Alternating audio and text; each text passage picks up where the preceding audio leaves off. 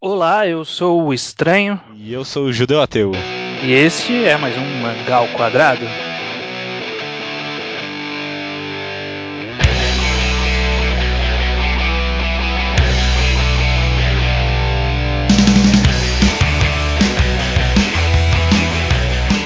Judeu Ateu, você pode dizer para o nosso público ouvinte que ainda não sabe qual é o e-mail do Mangá ao Quadrado? Por eu posso.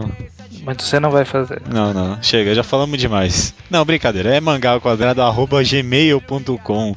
Só copiar e colar, não precisa de doisinho nem porra nenhuma se você for uma velha de 60 anos. É, eu imagino que seja uma boa parte do nosso público ouvinte as velhinhas de 60 anos. A dona Dulce, pelo menos, né? É.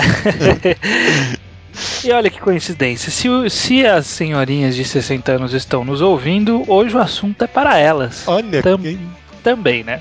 é, também, também. Hoje a gente vai tentar discutir e determinar entre nós aqui o que faz um mangá ser para adultos. Quando que o mangá ele é maduro o suficiente para poder ser considerado um mangá adulto? Muito bem. Alguma consideração inicial, Judeu? Bom, não sei se é válido nem comentar isso ou não, mas uma coisa interessante, o que me fez ter a ideia para esse podcast, eu sugeri com o tema, né? Foi um programa semanal sobre videogames que eu gosto muito chamado Extra Credits. Você conhece? Acho que sim. É, é um programa que eu me inspiro muito para fazer o mangá ao quadrado. E eles comentaram sobre um problema nos videogames que hoje em dia muitos videogames tentam ser muito adultos, tentam ser muito maduros. Eles comentaram especificamente do caso do Max Payne 3 que saiu, que era um, Uhum. um videogame bem. Antigamente ele tinha um tom irônico assim, é, era mais engraçadão, né? Quem jogou o Max Payne primeiro sabe. E esse terceiro ele veio cheio de niilismo, se- cheio de sangue desnecessário. E aí eles comentaram sobre essa tendência dos videogames de terem medo de parecerem infantis. Aí eu tentei trazer isso para os mangás. Acho que não é um problema de fato, né, nos mangás, mas Hum. é, dá, dá para construir também. É, tem, tem bastante imagem aí pra ser discutido. Mas então acho que antes de tudo, um pouco de história. Manda bala. Você sabia, Judeu, que os mangás eram feitos majoritariamente para crianças até o começo da, o final da década de 50, o começo da década de 60? Sim, sabia, sabia. Todos os mangás até ali eles eram feitos especificamente para crianças. Sim, E foi aí que surgiu o movimento conhecido como Gekiga, sim, que, eu, sim. que eu já, já comentei por cima em um Tocast, o Tocast sobre a Shonen Magazine, do, ouçam lá, sempre uma propaganda. O que, que era esse Gekiga? Era um grupo de, de jovens, eles se reuniram e decidiram que eles queriam fazer histórias mais maduras, é, histórias piradas bastante em tendências cinematográficas, em filmes no ar. Eles queriam fazer histórias para o público adulto, porque o mangá até aquela época era só para criança. É. E eles queriam que o Gekika fosse outra coisa. Uma, é, uma coisa ia ser mangá e o Gekika, nem sei pronunciar essa porra direito, ia ser outra coisa totalmente diferente. Não iam ser nem dois termos que iam bater. Que nem, sei lá, comics e graphic novel. Essa que era a ideia deles mesmo antes, né? Uhum. Uhum, ele, ele, na verdade era um pensamento até meio elitista deles. Eles tinham meio que preconceito com, com os mangás. Falavam que aquilo qualquer um fazia e que Gekiga que os verdadeiros artistas faziam. Exatamente. E foi aí que começou a surgir as primeiras histórias mais maduras. Como eu falei, são, foram inspirados muito nos filmes no ar, aqueles filmes preto e branco, aquele clima de, de suspense, de tensão, um mundo meio triste, né? Uma coisa meio suja, que são muitos filmes antigos que a gente tem. E aí o seinen, o, o termo seinen só veio surgir co- como mangá na década de 80. Nossa, muito depois, né? Muito depois. Com, com uma grande defasagem aí, o quanto o shonen se desenvolveu por muitos anos, o seinen surgiu aí muito tempo depois. E aí o, o, o seinen, assim, é, é bem complicado, né? A gente utilizar o termo seinen como conotação de que é uma história adulta, né? Porque eu acho que é- é- essa é a primeira desmistificação que a gente tem que fazer, né? Sim, sim, sim, sim. É, é, é, é o mesmo problema que o Shonen tem, basicamente, né? É, é, é uma classificação por demografia, portanto não significa porra nenhuma. Exatamente. Dizem que o shonen é para crianças, para jovens garotos, e dizem que o seinen é para já mais adultos. Mas isso não significa absolutamente nada sobre a obra. Sim. Principalmente se você pegar as revistas, tem algumas revistas que, que são muito borderline, né? Que Aham. são que são os, chamam seinen, mas é quase um shonen, Prin- principalmente as, as revistas Jump, que são seinen, Ultra Jump, a Ultra Jump principalmente. Enquanto tem outros, outras antologias shonen que são quase um seinen de, de, de conteúdo. Então, assim, só a demografia não disse o mangá é maduro. Pra provar isso aí, vo- você já teve a desagradável experiência de classificar tudo que fosse seinen no manga updates lá no releases? Já, Mano, já. cada moe que aparece lá é muita é muita merda que aparece junto, é muita coisa ruim. Que não tem, tipo, nada que você imagina quando você pensa em seinen. É, e isso até porque a gente acaba conhecendo aqui meia dúzia de revistas e a gente esquece que lá no Japão tem uma caralhada de revistas saindo. É. E tem muita coisa que é para um para nicho, mas que é, é sem nem. E na internet parece que esse nicho quintuplica, né? Principalmente É. quando é Mo, quando é Hentai, esse tipo Exatamente. coisa. exatamente. Então, cuidado, sem nem não significa nada. Então, Judeu, se a gente não pode se agarrar no termo sem nem, no que, que a gente pode se agarrar? Pra definir o que é adulto ou maduro. Não sei. Eu, eu- eu não, sei. Eu, eu queria. é, não sei, não sei. Eu, eu, eu vim aqui com a ideia de o que seria um mangá adulto, mas talvez seja mais fácil a gente começar por o que não seria um mangá adulto. Acho válido. O que, que não é um mangá adulto? Um mangá feito pra crianças. Ou não, é, não, é, não sei. faz- Ou não, né? faz Ou não. sentido. É um, é um negócio bem vago, né? Eu não sei. é. O que, ou talvez o que não seria um mangá adulto, o que não faz um mangá adulto? Violência. Violência pra você faz um mangá adulto, maduro? De forma, de forma alguma, de forma alguma. É- essa é até uma coisa meio, meio estranha de se pensar, né? Porque você pensa naqueles filmes de terror é, americanos, por exemplo, que são cheios de sangue. Sei Sim. lá, Premonição, por exemplo. Uhum. Quando eu tinha, sei lá, 14 anos, saiu o primeiro filme de premonição e a classificação indicativa era 18 anos. Por quê? Porque tem sangue, muito sangue. Exatamente. Mas eu fui no cinema, fui com a mãe do amigo meu lá, a gente, a gente pôde entrar. Quem vai no cinema pra ver esse tipo de coisa, grande parte é menor de 18 É. anos. Não, você até deu um bom exemplo, né? Porque Premonição é filme pra garotos de 14 anos, né? Ninguém É, com 18 então. anos gosta de Premonição. Foi filminho. Pô, era legal o filme, Hum. cara. Não, é legal, mas sei lá, não. Meio.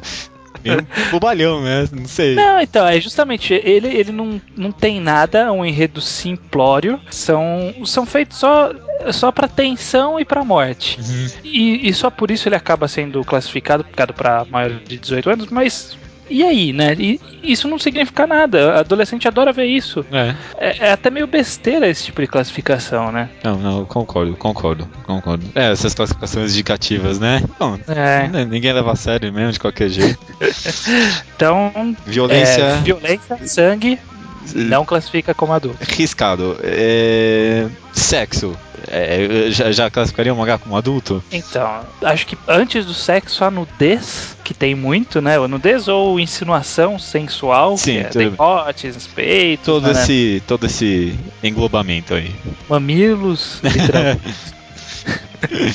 Também não, né? Também não. Eu, é, aí fica- começa a ficar um pouquinho mais complicado, né? Eu acho que o caráter é, sozinho em si, não, né? Mas talvez da forma que é usado na obra, aí sim, né? Não, concordo, concordo.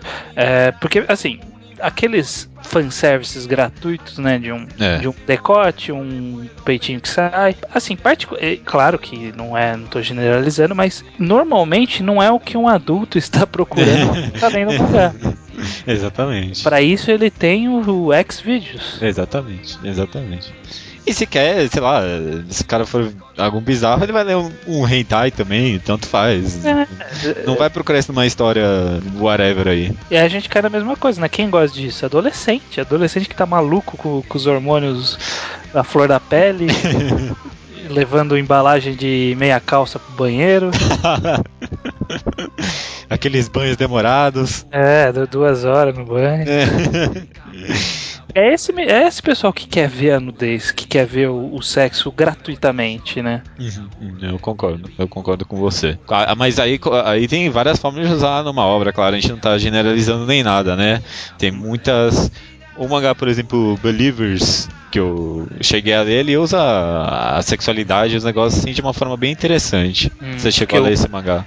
Não li, tá na minha lista há trocentos anos. É bem interessante. Ele faz uma abordagem mais adulta do, É, do- da sexualidade? Ou, ou- ou é gratuito também? Então, não, gratuito não é, gratuito não é, mas tem todo um desenvolvimento.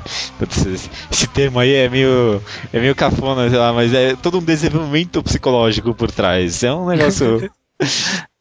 é meio vago, né? Mas é, é, é bem interessante. Enfim. Então, acho que a gente eliminou as duas características, os dois fatores de choque principais do, de, de uma leitura, que é a nudez, o sexo e a violência. Aham. Só isso por si só também não caracteriza um mangá adulto, né? De forma alguma.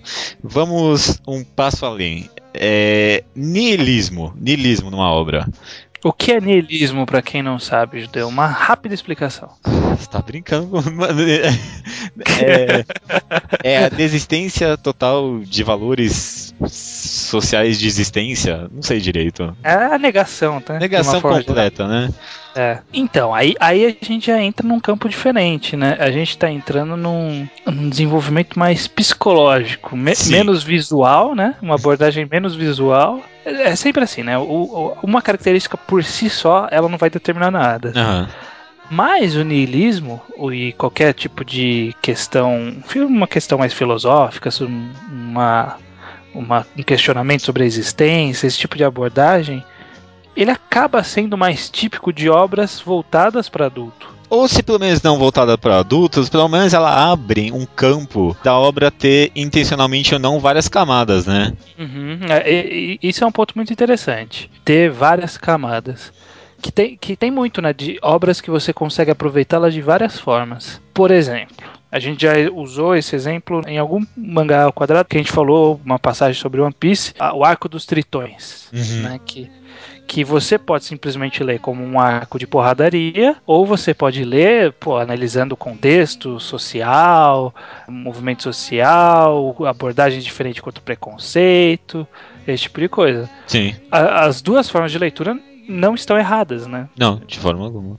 É, o, o One Piece até é um caso um pouco mais específico, que- porque dá pra ver claramente que o autor é, ele montou claramente essas dois, esses dois, duas plataformas, né? Dá pra ver que o Uhum. autor montou. Mas às vezes o cara pode inserir só niilismo lá por nada, e mesmo assim a obra ganha várias camadas. Então eu, eu, eu acredito que de uma forma ou outra, eh, só, eu, eu surgi aqui com niilismo, mas desenvolvimento psicológicos em geral, eu, eu acredito que tornem de uma forma ou outra uma obra mais adulta. Sem, sem generalizações, é claro, né? Mas eu acredito que sim. Fa- Fazendo uma conexão com o podcast passado, Olha. Eu acho que eu acho que, que dá mais pra tirar disso é que as imagens, né, o traço, as cenas do, do mangá em si, elas não definem a maturidade da obra, mas o enredo sim. Aham. É no enredo, é na construção de personagem, é na construção de situações, é no tipo de abordagem que a gente vê que uma obra é mais madura. É difícil quantificar, né? Tipo, você fazer um, um guiazinho, ó. Se seguir isso, isso, isso, isso, isso, é maduro. Mas, mas não é difícil de, de você perceber, né? Com um pouco de, de experiência de leitura, você perceber quando uma obra tem uma cara mais adulta, mais madura, e quando a obra não tem, né? É, de- depois de um tempo você pega esse, esse quê, né? Esse feeling. Esse feeling. É, acho que, que o, o principal é a questão da abordagem, né? Do- Uhum. Da forma como o cara aborda o tema que ele se propõe. Eu tava pensando, tentando achar um exemplo bem didático, e me ocorreu Allrounder Meguro. Já leu? Não. Allrounder Meguro é um mangá sobre MMA, Uhum. sabe? Então ele é um mangá de esporte. Ele não tem questões filosóficas, ele não tem niilismo. É, ele se foca basicamente em luta. Tem um pouco de background, claro, como toda história, mas ele foca basicamente em luta. Mas o jeito que ele aborda a obra, fazendo um paralelo aqui com, sei lá, Kuroko no Basquete. Mangá de basquete, que também é um mangá de esporte, que Uhum. sai numa revista shonen. O Kuroko no Basquete, é, entre o, foco são os jogos. Os jogos, né? O, o legal é você ver o personagem em ação, usando uma habilidade diferente, usando um poder, né? quase um poder, né? Que Sim. eles usam. Enquanto no All Rounder Meguro, o importante, a- as lutas duram um capítulo, enquanto tem 10 de treino. Porque essa é a vida do esportista. Essa é a abordagem que o autor preferiu, preferiu fazer. É se focar no crescimento como esportista. Então, tem treinamento, e aí o cara explica como é o treinamento, ele fala o que, que o cara tá fazendo, por que, que ele tá fazendo, tá aprendendo aquele movimento, tá aprendendo aquilo. E aí a gente vê uma luta de um, dois capítulos. Por quê? Porque o foco não tá em mostrar o cara dando um, o finalizando o outro de forma super legal, super divertida. O foco tá em mostrar o, o Meguro e todos os outros amigos da academia dele crescendo. É, é uma abordagem totalmente distinta do, do Kuroko no basquete, por exemplo. Sim, e é, é, de certa forma, o que a gente espera de uma obra mais madura, um, um, tá, sei lá, é, é, meio generalizando isso, né? Mas um tratamento mais realista dos temas, né? Uma abordagem que faça a gente ir para fora do mangá, né? Uhum. É, inclusive, esse era o principal objetivo do Gekiga também, era ser mais realista também. É, porque de certa certa forma, e eu, lá, eu posso estar generalizando aqui de novo, mas esse, esse programa é cheio de generalizações, né? É, não, sempre a gente vai generalizar. Eu acredito... Sempre vai ter exceção também. Lembre-se sempre disso. pensando aqui, um fator decisivo que eu acabei pensando para o mangá ser adulto ou não é quando ele te puxa para fora do mangá, quando você leva aquilo que você leu para fora do mangá. Porque eu, eu, eu tava pensando aqui num caso de um mangá para jovens que fosse de excelente qualidade. Eu pensei aqui, por exemplo, em Slam Dunk. Uhum. É indiscutível um dos melhores mangás já feitos, mas é, mesmo sendo muito bom, a, a, sua experiência com mangá não, não vai muito além daquela leitura. Uhum. Agora, por exemplo, você pegar. Não sei, me dá um exemplo aí. Solanin. Solanin você, você pode ficar dias e dias pensando depois de terminar ali. Mesmo talvez não sendo da mesma qualidade de Slam Dunk. Não tô nem falando que é ou não é. Mas mesmo se não fosse, você é, é algo que você leva para depois. Quando você começou a falar disso, a primeira obra que eu pensei é, foi Kokono Hito. Ah. Porque eu tô maluco por. por Nossa! Eu tô planejando começar a fazer escala, escalagem, escalação, escalagem, montanhismo, qualquer palavra em português que climbing. Climbing. eu, eu tô com esse plano, cara, pra vida, porque me deixou maluco aquilo. Nossa, é, é foda mesmo, né? Enquanto eu não fiquei tão maluco por jogar basquete, por exemplo. Caramba, que interessante isso que você falou agora. De fato, realmente. Não, realmente, realmente é. Acho que, é, sei lá, não, não tenho plano de fazer montanhismo, mas eu fiquei, sei lá, vontade de conhecer as montanhas também, né? o mangá dá essa sensação mesmo de você tentar experimentar a mesma coisa que o Mori cê, experimenta. Você quer ver o que, o que ele viu, né? É. Como, como, ele viu, como é aquela sensação que ele tenta passar pela obra. É, é, uma, é uma coisa muito interessante, é, uma, é muito feeling isso, né? É. Tipo, não, não, dá pra gente fazer uma listinha do porquê que ele passou esse feeling. Mas é, é a abordagem, aquela questão, né? A abordagem. Ele poderia ter feito um mangá se fosse com abordagem mais jovial. Você tem é, poderes de escalar. Só, só competição. Não, só uma competição de escalagem. É. Parar ali no, nos primeiros dois volumes de de Cocô no Hit, sabe? Que é, é. o treinando. Uhum. O como o parecia que ele ia ser no começo. Né? de escalada. Se, se, ele continuasse naquela mesma pegada, seria uma coisa totalmente diferente. E poderia ser bom também. E não seria uma Gamaduro. Poderia ser bom. Mas não Aí, seria... Ah, é, vamos fazer o disclaimer aqui, né? como sempre. Maduro não é sinônimo de qualidade. É, não, de E fato. assim como não ser maduro não é sinônimo de ser ruim. É, nem de qualidade, nem nada, tem nada a ver com porra nenhuma aí. Ah, Você é. acabou de dar dois exemplos aí, Slam Dunk e Kokono Hito, um dos melhores mangás que eu já li. Ambos e ambos são de altíssima qualidade, um é maduro, o outro não é. Acho que vai ter gente mandando e-mail falando que Slam Dunk é maduro, mas não é. É, ele tem um pouco de maturidade em algumas abordagens. De uma forma geral, ele é um shonen de esporte. Uhum. Foda pra caralho, mas é um shonen de esporte. Sim, sim. Eu tava pensando aqui que talvez a maturidade de Slam Dunk esteja na arte, talvez, né? Hum, talvez, talvez. Entender, é um tá, ponto interessante. Tá entendendo de onde eu vim? Bom, uhum. fica, fica jogado isso. Eu acho que só queria fazer um adendo que não sei nem se eu quero fazer esse adendo. Não, fala, fala. Mas que é, é mais fácil a gente ver que normalmente mangás experimentais, aqueles mangás com uma coisa meio dif diferente, uhum. normalmente ele é um mangá maduro. Por definição, por ser experimental, ele já é maduro. Porque jovem não tá interessado nesse tipo de coisa. não, não, mas você tem razão. Eu, tenho, eu tô entendendo o que você tá ouvindo eu. Não sei, não sei sabe, tipo, é, é música erudita, sabe? eu li um mangá e eh, eu tô fazendo um post dele agora sobre esse mangá. É, uma, é, um, é um webtoon, né? Aqueles webcomics coreanos chamado Regarding Death. Já chegou a ler? Não. É excelente e é exatamente se classificou. É experimental e por ser experimental é adulto. Ele, ele combina a webcomic, né, essa leitura vertical, com uma trilha sonora. E é muito interessante porque a trilha sonora ela, ela acompanha certinho os momentos do mangá e termina quando você termina de ler o capítulo. Muito interessante, muito experimental e é maduro. Uhum. Eu, eu, acho que, que foi a única coisa que eu consegui pensar que, por definição, ele acaba sendo maduro. Não sei, joguei aqui. se eu entendi de onde você vem, você pode muito bem ter razão com isso. É, se bem que experimental também pode ser, não sei. Não sei, o que, que, que o cara vai experimentar na Shonen Jam?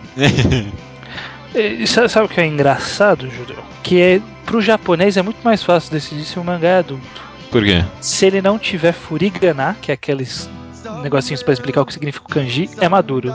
É. Porque criança não sabe porra nenhuma de kanji. não. Aí fala assim, ó, esse aqui não é pra você. Então nem, nem coloca furigana.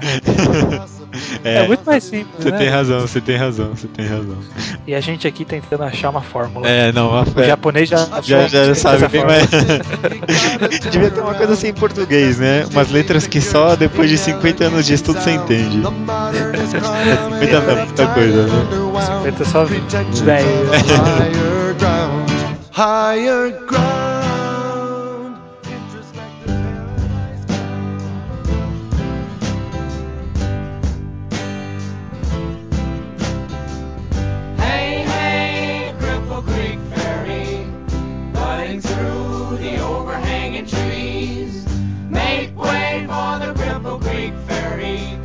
É. E-mails. E-mails, ai meu Deus. Caramba, vamos lá, vamos lá. Judeu, primeiro eu queria me desculpar com, com alguns leitores que mandaram e-mails, porque eu catei alguns e-mails na caixa de spam. É, é eu vi. É, é a gente poder. Você vê que a gente. Nós somos honestos aqui no Mangá Quadrado. Podíamos ter falado, ficado de boa aqui, não ter falado é. nada, mas nós somos honestos.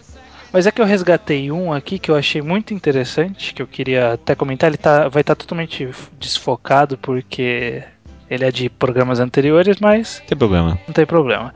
É do Leonardo Bonkoski, uhum. 19 anos, de Bauru. Sim. Hum, ele fala. de novo, de novo. É, bem. Um misto quente agora há pouco, mas podia ter, podia um ter tomatinho, né? É, tudo bem. É, ele fala sobre Solanin, que ele se identificou muito com a obra. Ele cita o caso da, vida dele, que ele terminou a escola e ficou dois anos sem fazer nada, com muitas dúvidas de qual rumo tomar, questionando se estava preparado para entrar no mundo adulto e ter um emprego. E ele vivia se perguntando se ele era feliz. E aí, ouvindo o podcast do Mangatologia, ele conheceu a obra, foi atrás, ele adorou, se identificou totalmente e tudo mais. Mas eu selecionei esse e-mail porque ele, ele dá uma dica para quem quer comprar o Zumak que eu comentei que é. um pouquinho de caçada você encontrava, ele me passou aqui, passou pra gente o endereço do site rica, R-I-K-A.com.br, que lá vende os três volumes de Uzumaki tá até mais barato que o preço de cá. É, baratinho, tá, viu? A gente coloca o link direto pro, pro Uzumaki no post. Eu coloco. É, beleza. Também foi, foi uma então, boa quem dica. quiser, não tem mais desculpa, né? Não tem mais desculpa. Eu tô até pensando em comprar, porque eu só tenho o, o primeiro volume aqui comigo. Olha aí. É, é, eu vou comprar depois da Fast Comics, se eu não achar lá. justo, justo, justo. Aliás, ó, recadinho rápido, né? Eu e você estaremos no Fast Comics. Distribuindo autógrafos. É? não, tô brincando. Mas é, é, Estaremos lá, né? Não sei se o próximo vai, vai sair a tempo de vocês escutarem ou não, né? Você tá com os planos de fazer que sim. Mas se não, estaremos na Fast Comics tá... esse sábado. Esse não, né? O próximo. Mas enfim. É, dia, dia 20 a gente vai estar lá, perdido no meio de um monte de outros blogueiros que vão estar por lá. É verdade, né? Você que quer conhecer a gente, olha só, meio prepotente isso, né? É. Você que sempre quis me conhecer, pode ir lá, vou bater papo com todo mundo que gritar aí o judeu ateu. Até porque pessoalmente ninguém fala amigo Chase, então tá tudo certo. A gente não precisa evitar ninguém. Né? É, exatamente, exatamente. e o judeu vocês reconhecem pelo VideoQuest, então é fácil encontrá-lo. É verdade, é um, um branquelo de óculos magrelo. É, se bem que numa Fast Comics vai ter muitas pessoas assim, né? É, vai ser 80% do é. público. É. Beleza, puxa o e-mail aí. Gostei bastante do e-mail do Alexandre Barbosa da Silva. Vou até ler. Além disso, blá, blá, blá, blá, blá, há também a possibilidade de usar os balões e o letreiramento para ajudar a construir a narrativa. Aí ele perguntou se alguém já leu Sandman. E, e, e, é verdade, a gente não chegou a comentar sobre isso, mas você vê quantos aspectos tem numa obra, né? No, no, na, nessa mídia que a gente comenta. O letreiramento a gente não chegou a comentar, mas sei lá, queria soltar isso, que uhum. o letreiramento é, é, é algo tão, tão, importante na obra quanto. A maioria das pessoas acabaram comentando que o mangá funciona como algo mais homogêneo do que a gente tentou descrever, né? Mas é que a gente queria dissecar mesmo. É, fazer um, uma análise mais, mais, quebrada. Mas existem muitos outros pontos além da arte da narrativa que é por exemplo, um caso aí do letreiramento que não está exatamente narrativa, nem exatamente no traço. É. Bom, enfim, o próprio Alexandre, rapidinho, judeu, só queria fazer um, uma explicação, porque ele, ele mandou um olá judeu, olá estranhou, e mandou entre parênteses, é com W ou não? Eu acho que muita gente deve se confundir, então eu vou, vou explicar rapidamente. o apelido é estranho. Estranhou, o W que eu incluí, foi porque em muitos lugares, na maioria dos lugares que eu tento criar o login estranho, já tem algum maldito estranho lá. É, quem diz. Então eu, é, então eu tive que criar um, uma variação para locais onde eu não consegui logar como estranho. Já aconteceu alguma vez de ter estranhou em algum lugar? Já, no Ask FM. Filho da mãe. E, e o, que eu mais odeio de tudo é que o estranho do Twitter, arroba estranho, ah. o cara tweetou uma vez há quatro anos atrás e nunca mais tweetou, filho da puta. e não, tô, tô no aguardo dele, dele apagar a conta dele e eu roubar. Ah, tá sempre. Tá sempre de olho lá. Ah, eu abro lá periodicamente para conferir se o cara tá lá ainda.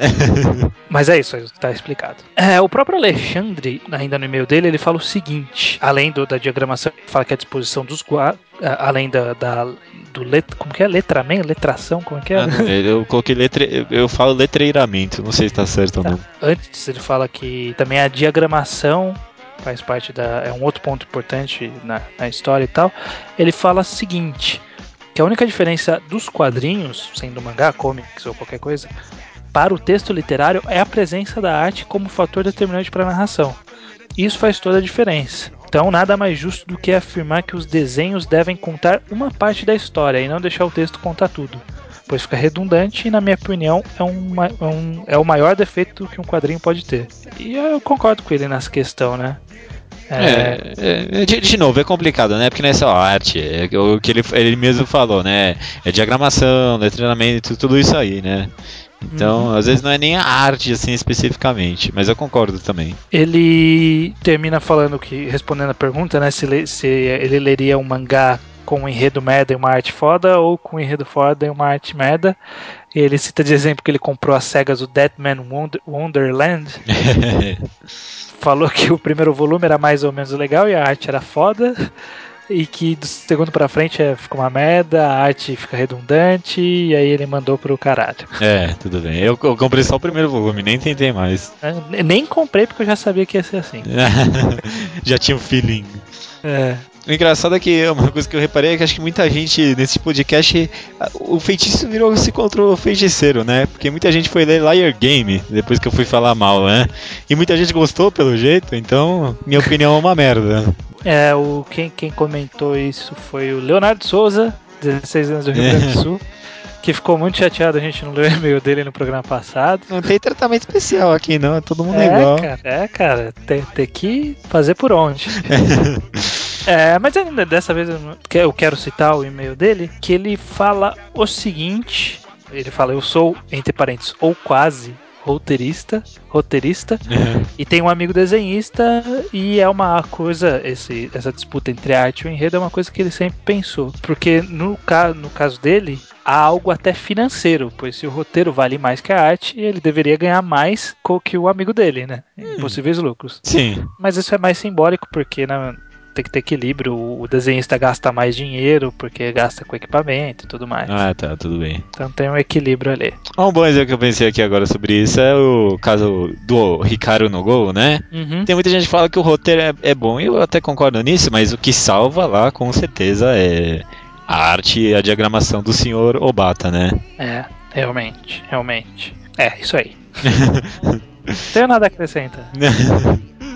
Não, ó, quem comentou também sobre isso foi o Max Andra Andrade, né, lá no, no Magatologia. Ele deu um exemplo aqui bem interessante, na minha opinião, que ele falou que, aqui, ó, só para reforçar e exemplificar, a maioria dos mangakas hoje em dia não chega perto do nível técnico das HQs mainstream americanas. É verdade, né? Se você pegar mesmo essas semanais, mensais, super mainstream da DC da Marvel, tecnicamente falando, o nível técnico é bem melhor, né? Principalmente porque tem um todo de um traço, né? É, de traço, de detalhe, de colorização, tudo isso aí. Agora, é, é, é, é que ele comenta, né, que talvez numa que chance teria o Kishimoto só como roteirista, só como desenhista? Nenhuma, né? Uhum. Eu acho que, que essa até acaba sendo uma vantagem do manga, que ele é uma obra mais autoral, né? Uhum porque o comics o complicado é que ele. Complicado não, né? O negócio que tem em relação a ele é que passa por muitas mãos. Então o traço ele é melhor, mas passou pela mão do desenhista, passou pela mão do colorista, passou pela mão do arte finalista. É. é letreirista. Do, letreirista, então vai ficar melhor mesmo. Pra exemplificar o, o que a galera falou, que a gente comentou, que não é só enredo, não é só arte. Para o e-mail do Caio Martins Donini, uhum. de Campinas 24 anos, que a gente zoou uns programas atrás, falou, falou que agora não tem mais volta. É. Ele mandou e-mail bem é, interessante mesmo. Mando. Ele fala assim: é diferente do que foi dito por vocês, imagino que este assunto tem um fundo até um pouco mais simples. É, não vejo a arte e o enredo como complemento um do outro. Ao meu ver, a partir do momento que o autor compõe uma obra, ele pensa em ambos os aspectos, tanto a arte quanto a narrativa, sendo eles aspectos indispensáveis para o bom andamento da história. Em outras palavras, eu encaro a obra de forma holística. Troféu vocabulário do Caio. Quando eu estudava no colégio técnico, a gente tinha um troféu vocabulário. Quem falava a palavra bonita, a, a palavra mais holística, cheia de, cheia de firula. ganhava o troféu vocabulário. Então isso melhorou muito o vocabulário do pessoal do, do colégio. Prosseguindo, é, eu encaro a obra de forma holística, ou seja, a obra como uma totalidade. E é até possível analisar os pontos separadamente, mas imagino que seja bastante provável que algo da coesão da obra se perca no meio do caminho, né? Da gente fazer essa separação. Então é, é isso aí, é, é, é uma coisa que, que, que eu concordo que, que a arte e o enredo estão ali intrínsecos. É, sim. Tal, Talvez nem tanto quando sejam autores diferentes, né? Um para desenhar, um para escrever. Não, não, seja tão intrínseco assim. Mas é, é isso aí. Eu gostei dessa opinião dele. É, achei bem. Foi, foi um ótimo e-mail, com certeza. Gustavo Pessoa, ele comentou uma coisa que o Leonardo Souza também comentou no e-mail dele, que dá para fazer o paralelo, né, que eu comentei da, da arte, ah, o corpo, sim. o enredo é a alma, e que aí os dois fizeram esse mesmo paralelo com uma pessoa, né, que você pode fazer isso com a pessoa, que a beleza, que a aparência, né, a arte, sim. é o que te atrai, mas ao conhecê-la, você pode achá-la chata, se o enredo for ruim, pode achar sem conteúdo, se o enredo for uma bosta, interessante, se for bem construído, então é a mesma coisa. Sim. Você conhece uma obra como você conhece uma pessoa. Olha só, poético. Poético. Foi, foi, foi, até mais longe do que eu tinha pensado quando proferi a frase. Olha só, terminamos, terminamos a e-mail, a leitura de e-mails com uma musiquinha um pouco mais poética no fundo. É. Música que é mais poética. Não sei, não sei. Eu invento alguma coisa aí.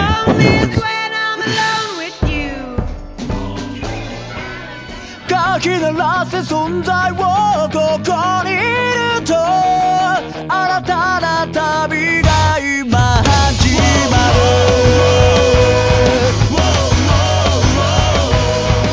Naruto 605 Inferno Pra quem não lê Naruto, o último capítulo terminou com o Obito, o Obito chegando na cena que o Kakashi tá com o Haikiri dele atravessando o corpo da Rin. Aí, depois, de, depois disso, você descobre que foi dessa forma que o Kakashi conseguiu o Magekyo Sharingan dele, né? E automaticamente foi ativado nele e no Obito.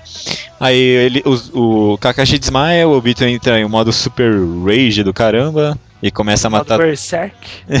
e começa a matar todo mundo com o poder do, de madeira que ele adquiriu lá. Com aquele bicho estranho que tava em volta dele. Sim. Foi um capítulo tão ruim, né? Você, você teve essa sensação? Ficou um gosto amargo na boca no, no final, quando, quando eu li o capítulo. É, eu achei filler. É. Não, tão. tão. tão puta, cheio de coisa desnecessária. Ai, muito ruim, muito ruim. Prim é, primeiro dizendo que a previsibilidade do Kishimoto é tanta que eu previ que ele ia é. fazer, que ia ser. Ele não foi procurar explicação, ele simplesmente ficou maluco e saiu matando todo mundo. Então eu não quis entender o que aconteceu na cena. E foi tão previsível que você também acertou, né, Judeu? É, você vê que merda. Deixou no ar que tinha alguma coisa na Rin, que os é. caras da névoa estavam entendendo, tipo, ah, a gente conseguiu ativar agora e o cara matou ela. É, e, e, era justamente da névoa, né, que eu tinha falado. É, então. Então, justamente. não tá muito bom, não. Tá, tá sendo previsível demais. Demais, demais. Uma coisa que eu queria comentar, eu achei. Tá, eu acho que tá um pouco. Não é chato, mas não acontecia faz um bom tempo e agora voltou com força no mangá. Foi esse negócio da coincidência, né? chegou a comentar uns capítulos e, e, e, eu acho que é isso que está estragando esses últimos arcos, essas últimas sagas do mangá.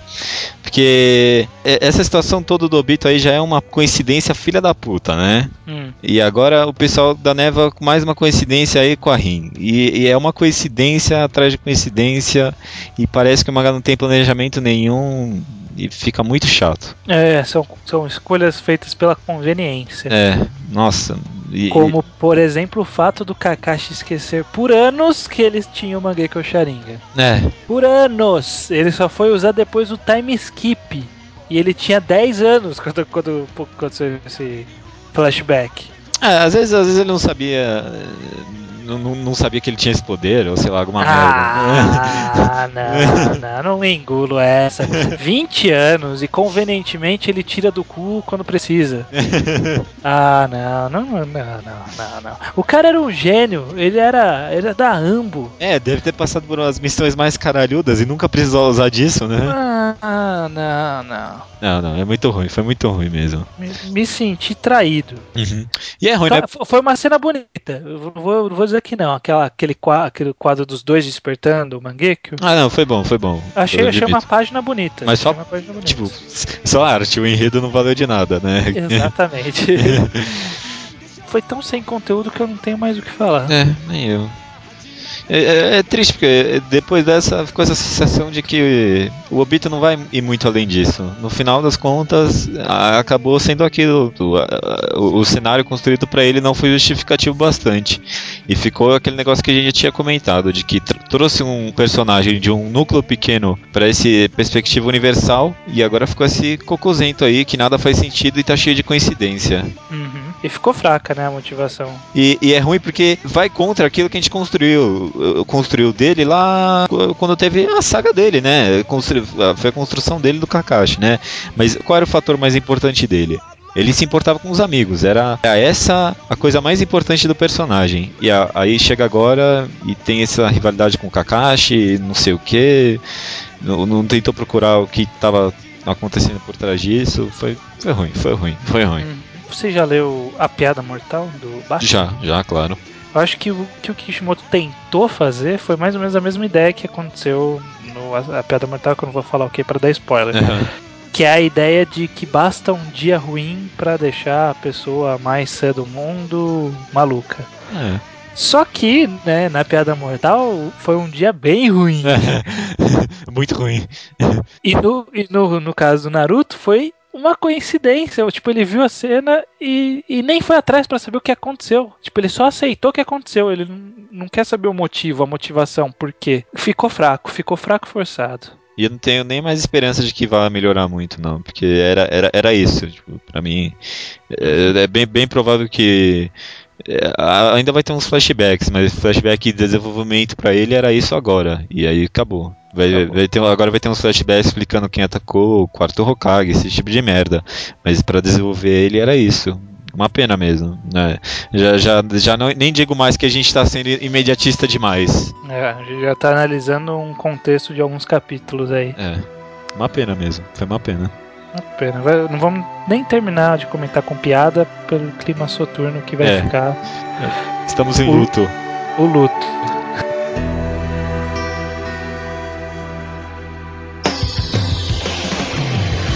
かつてこの世の全てを手に入れた伝説の海賊王ゴールド・ロジャー。彼の死に際に放った一言は人々を海へと駆り立てた。One Piece 684, abre aspas, pare Vegapunk, fecha aspas. É, resumindo, primeiro teve um pequeno embate entre Vergo e Smoker, posteriormente né, mostrou mais um pouquinho da fuga, a interação Sanji e Tashigi, Sim. bem curtinho, e aí mostrou o plano do Vega, o plano atual do Caesar Claw de prender todo mundo e matar todo mundo do mesmo jeito, e quando fez um leve flashback do Caesar Claw na época que ele trabalhava pro Vegapunk, mostrando que ele é o culpado pela merda que aconteceu em Punk Hazard. Sim. E É. termina com o, o Luffy encontrando o Shenlong. que é provavelmente o filho do samurai lá. É, foi, foi mais bastante sentido. Aham. Então vamos por partes. Tá. é. Me fala do Caesar Claw. Ah, eu, eu, eu sei lá, não, não, me, não me encantou muito essa- esse desenvolvimento. Eu, eu achei muito chato, confuso. Acho que eu tô meio ranzinza hoje, talvez seja esse problema. Mas eu, eu achei. Eu meio- também concordo. Eu achei chato, confuso, todo esse negócio de prender eles. Tipo, podia só falar, ó, a gente vai prender eles aqui e acabou. Tipo, num quadro só podia ser isso. Gastou É, umas é. 4, 5 páginas. Também não foi surpreendente toda aquela encenação dele lá. Não sei se era pra ser ou não. Não foi nada surpreendente. E não sei. É um bom vilão, é- foi um bom É. personagem, tá sendo um bom personagem, mas não sei, nada, não me agradou nada muito dele não, nesse capítulo. Precisava ter focado muito nele, né? Não, sei lá. O flashback que teve foi só pra mostrar que o cuzão de Punk Hazard era ele, É. ele não o Vegapunk. Só isso. Mas foi meio sem impacto também, né? Não sei Foi, porquê. foi, foi. Não, porque tipo, foi só informativo. Não, não foi algo tipo, nossa, que bombástico. Nada demais. Será, será que ele não queria fazer isso? Algo bombástico, Oda? Acho que não. Você acha que não? Se ele, quisesse, ele teria usado mais capítulos. Ah, pode ser. Que, que ele é meio óbvio quando ele quer chocar a gente. Ele faz uma construção mais, É, mais complexa. sim, sim. Que nem, que nem ele fez em, no, na Ilha dos Tritões. Ah, um sim. flashback um pouco Uhum. mais longo e tal. Pode ser, pode ser, você tem razão. Foi rapidinho, né? Mas eu gostei bastante do, do Sanji. Ficou legal, né? Ele ali no meio da galera, É. zoando. É, é, ele, ele tava meio chato, quase, né? Tava piada sem graça do, da, dele sangrando o nariz lá, né? Ele tava Uhum. chatão na Ilha dos Tritões. Mas eu tô gostando bastante dele agora. Tá, tá, foi, foi engraçado. A galera falando, a gente curtiu, a gente ficou. A gente ficou gamado em você, alguma coisa assim. É. Ele, Não, não preciso disso. Aí a, aí a fala, não, fale que gostou do pirata. Não, foi bom, foi bom, foi Foi, bom. bom, foi, foi, foi um bom- uma boa interação. Vai ser interessante o desenvolvimento daqui pra frente dessa conexão, né? Tashigi e Sanji. Talvez, não sei. Talvez o Oda, o Oda explore isso mais pra frente. É, tomara, né? Tomara. Eu gostaria bastante. Porque Tashigi e Zoro ficou de fora, né? É, já não rola mais. E aí uma coisa que eu queria comentar de passagem que eu tava pensando, né? Tipo, cara, de novo começou um período de acontecimentos frenéticos que tem que se resolver num tempo curto, que foi a mesma coisa que aconteceu na fuga de Impel Down, Sim. ou na, ou na Ilha dos Tritões estava caindo o barco. Falei, ah, talvez não precise disso em todo o arco. Mas eu pensei aqui, em todo o arco de One Piece teve isso. Tudo tinha mais ou menos um tempo limite, de alguma forma. Já? Ah, não sei. Sei lá, tipo, em Arlong tinha que. O Luffy tava preso lá debaixo da pedra, tinha que Ah, resgatar é. ele. É, sei lá, em Alabasta eles tinham que chegar até o Crocodile. Antes da bomba explodir lá. É, antes da bomba explodir. Em Skypit, aquele jogo que um monte de gente morria e eles tinham que chegar até o Enel. É tudo assim, o One Piece é guiado nisso. É verdade, eu nunca. É, muito. Sempre, frene- é sempre frenético, sempre frenético. É, é verdade. Não parei pra pensar nisso, não. Ó, dá seu genérico. Batido. Ele é, ele, é, ele é clichêzento entre si, né? É, exatamente, exatamente. boa, boa. E essa luta do Smoker e do Vergo, hein? É, foi. Eu, é, é, é, isso eu gostei. Isso eu gostei. Não foi tudo aquilo, né? O nome do capítulo não foi Smoker versus Vergo, né? Mas foi bom, foi interessante. Foi, eu, eu gostei bastante da dinâmica da luta. É. Ficou muito legal. Tirou a impressão de que o Smoker é um bucha, né? Porque, porque o Smoker até aqui ele só falava e a gente só ouvia falar que ele era foda. Mas ele nunca tinha feito nada de foda até agora, né? É, tinha lutado. Eu lembro. Eu sempre lembrava disso, que ele tinha lutado de igual para igual com o Ace. Naquelas, né? É, só porque os dois têm os poderes lá, né, que anulam. Ainda assim, ele tava com a impressão de que ele era um bucha, um meio bostinha, Não, ele mas era, falava ele era bucha, ele era bucha, assim. Mas foi uma boa luta, foi uma boa luta. Eu só, eu só ainda não saquei sobre aquele poder do, do Vergo. Qual? Primeiro, quando ele dá soco, chute e tal, ele deixa o braço e a perna mais enegrecido, né? Como se fosse ferro. Sim, é aquele Pro- mesmo. Possivelmente era o hack, né? Que é Sim. o mesmo que o Luffy usa. Aham. Só que aí ele transmite aquilo pro bambu. É, então. Ah, tá. O bambu eu não entendi nada ali também. Então, é tipo, se ele só transferisse pro bambu, eu até entenderia. Não, não sei por que, se é- por que que aplicar a cor, mas entenderia. Só que aí o bambu ficou elástico, você viu, né? Que ele fez uma bola. É, é, eu não entendi. Aquilo eu não entendi. Aí sim eu não entendi. É. Aí, aí me fez levantar a suspeita que talvez ele tenha um fruto. Não seja exatamente o hack. De alguma forma, não sei como. É, pode ser, talvez. Ou, ou vai ver o bambu é uma, como é uma fruta, sabe? Hum. Ou é, esse bambu ele catou ali do nada, já tava com ele? Eu não sei. Ah, ele tá andando com esse bambu alguns capítulos. já. É, pode ser que o bambu tenha comido uma fruta, sabe? Acho que não, mas faz sentido. É, isso tem uma, uma, uma teoria, né? Não é nenhuma É, análise. nós estamos só jogando aqui. Só jogando, só jogando. Se, se acontecer é porque a gente previu. É.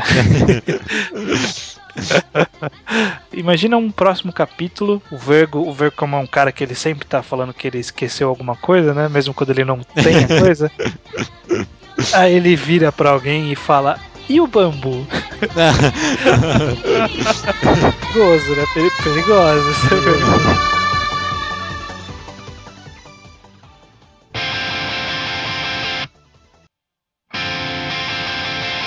I'm going for a walk. Torico, capítulo 207. O- O jantar dos reis. O que tivemos nesse capítulo, judeu? Em encerramento do capítulo, né, eles lançaram um poder que, para alegria de todo mundo, né? Alegria, eu fiquei muito contente que não foi um Kamehameha, né? Acredito que você também.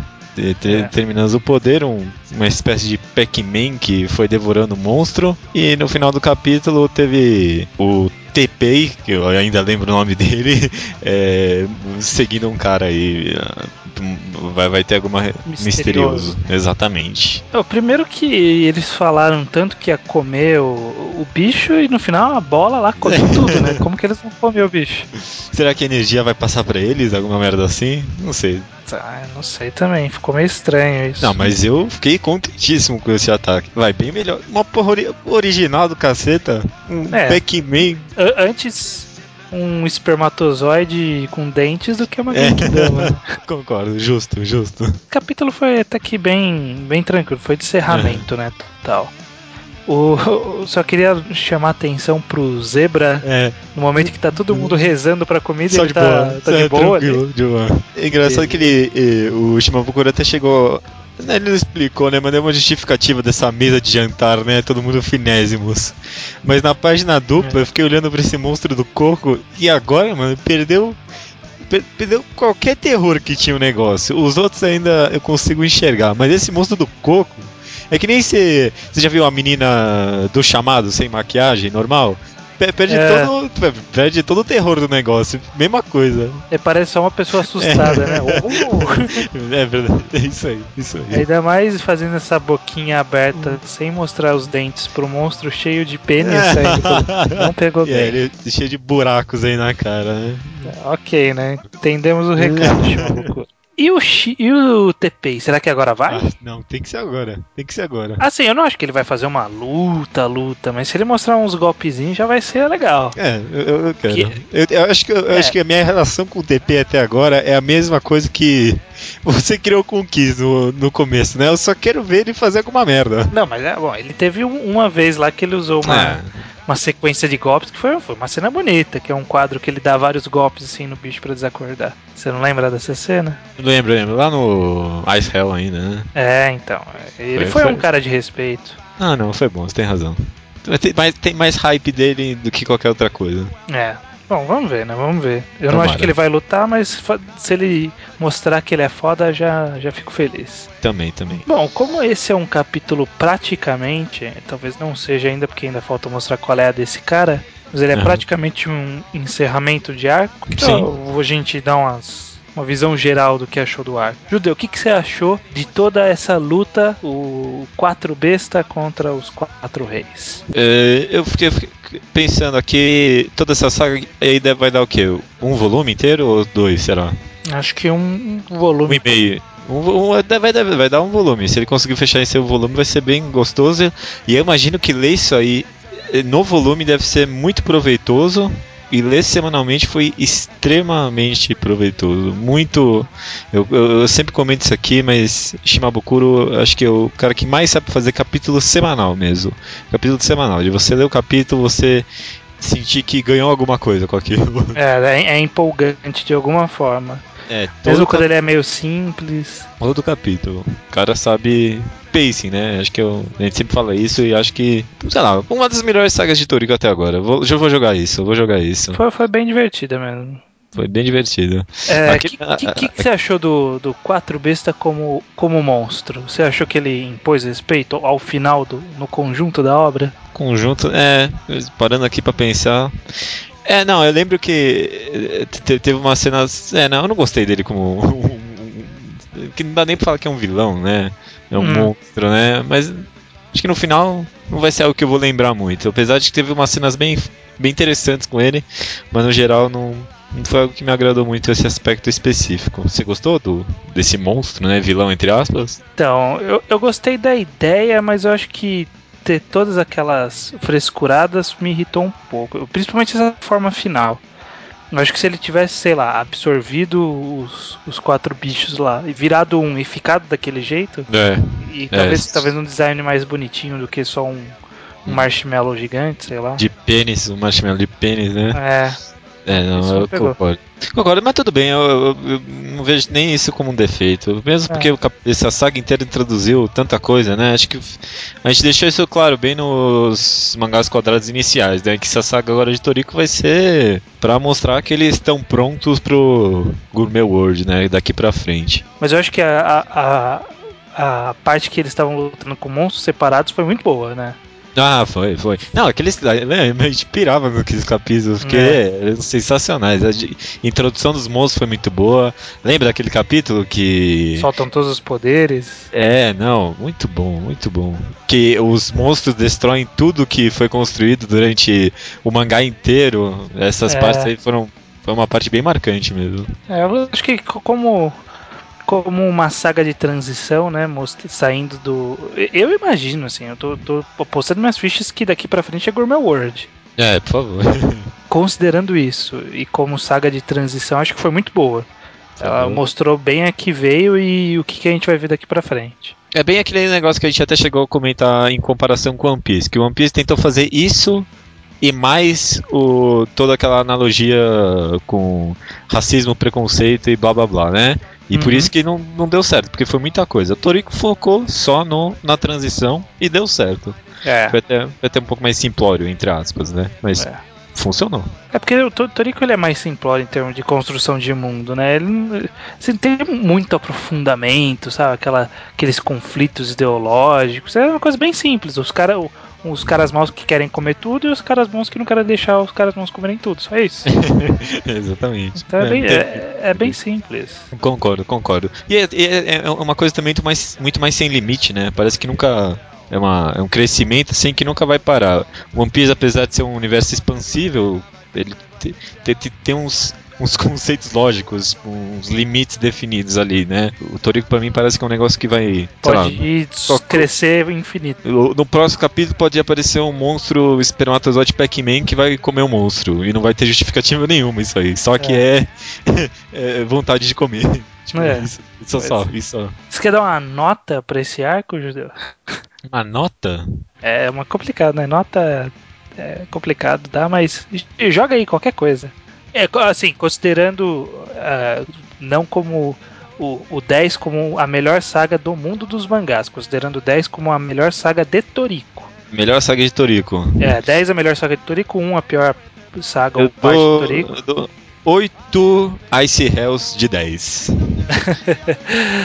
É, eu acho que eu vou colocar um Oito e meio. 8.3. O 0,2 que eu tirei da sua nota foi porque o Sunny é sem graça. justo, justo.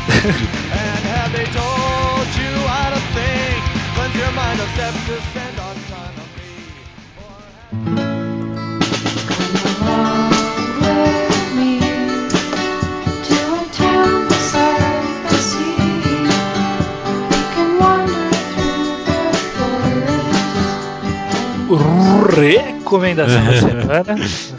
Sempre variando. Recomendação está meu cargo novamente estranho. Eu vou ser um pouco simplista na minha recomendação. Hum. É muito provável que bastante gente já vai ter lido. Principalmente porque o que eu quero sugerir é um one shot. É um one shot, mangá de mangá, uma história de capítulo único, normalmente entre umas 50 a 60 páginas, autoconclusiva. Não é incomum você ler muitos one shots ao longo de sua vida, como fã de mangás. Então eu quis sugerir um dos melhores que eu já li. Já até imagino? Não sei. Qual que você imaginou? Island. Exatamente. Que, que filho da mãe. Island, de Komi Naoshi, Naoshi Komi, o autor de. Atualmente faz Nisekoi, fez Double Arts no passado. O motivo de idolatração dele é por Double Arts. Sim. E aí, entre Double Arts e Nisekoi, ele lançou vários one-shots interessantes. Particularmente o que eu mais gostei foi justamente o Island. Não dá pra fazer uma sinopse muito grande porque é um one-shot, né? 60 páginas, então qualquer coisa já estraga o enredo.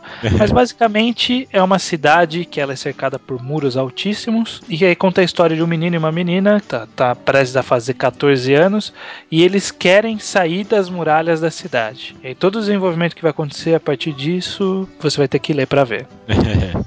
É uma leitura curta, é uma leitura bem, bem simples. Mostra muito bem quando aquele one shot ele é feito pra ser um one shot, né? Porque Uhum. quem gosta de acompanhar séries da Shonen Jump, por exemplo, vai ver muitos one shots que são pilotos, não são exatamente histórias autoconclusivas, são pilotos para novas histórias. E no caso de, de Island foi totalmente diferente, foi justamente uma história autoconclusiva. né? O, o autor não tinha pretensão, imagino, de prosseguir com a história depois disso. E portanto, ela é fechadinha, ela tem um enredo muito bem construído. É, ela, ela tem um clímax que é maravilhoso. Eu acho um- uma leitura muito válida, talvez o melhor one shot que vocês vão encontrar por aí. É, eu- um dos melhores com certeza, né? Tem o hotel, né? No- É, é. Mas ó, tá, tá Já pau a recomendei o hotel. É, já recomendava tá pau a pau lá com o hotel. Eu, no- 9 de 10 ou 10 de 10 eu dou pra Island, fácil, fácil. É mais fácil dar 10, né, pra one shot, porque não tem muito onde errar se o cara for fazer bem feito, né? É. Mas eu concordo. Acho que menos gente leu Island do que você pensa, viu? Será? É. Bom, não sei. Tá, fica essa recomendação, acho que muita gente vai agradecer. Eu es- espero, pelo menos. Espero. Leiam que, que não vão se arrepender. Recomendação curtinha que eu, não, eu queria usar em algum momento. Eu resolvi usar agora porque, porque sim. Não, tá ótimo. Não, eu, ó, a- apoio, recomendo, recomendo. Beleza. Hum, Mais alguma coisa? Não? Não, não, até semana que vem. Até que filho da mãe. tchau, tchau. Tá surpresa, hein?